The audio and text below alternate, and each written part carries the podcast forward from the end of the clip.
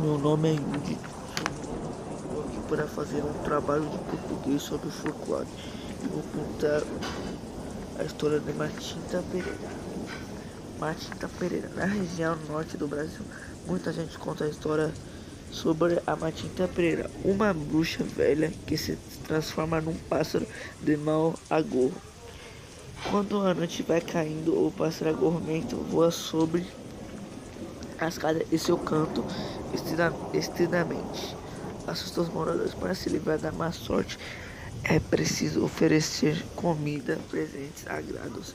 Matita Pereira depois volta sobe, sob a forma velha para recolher as oferendas. E segundo a lenda, é melhor nem perguntar o que acontece com quem não lhe dá nada.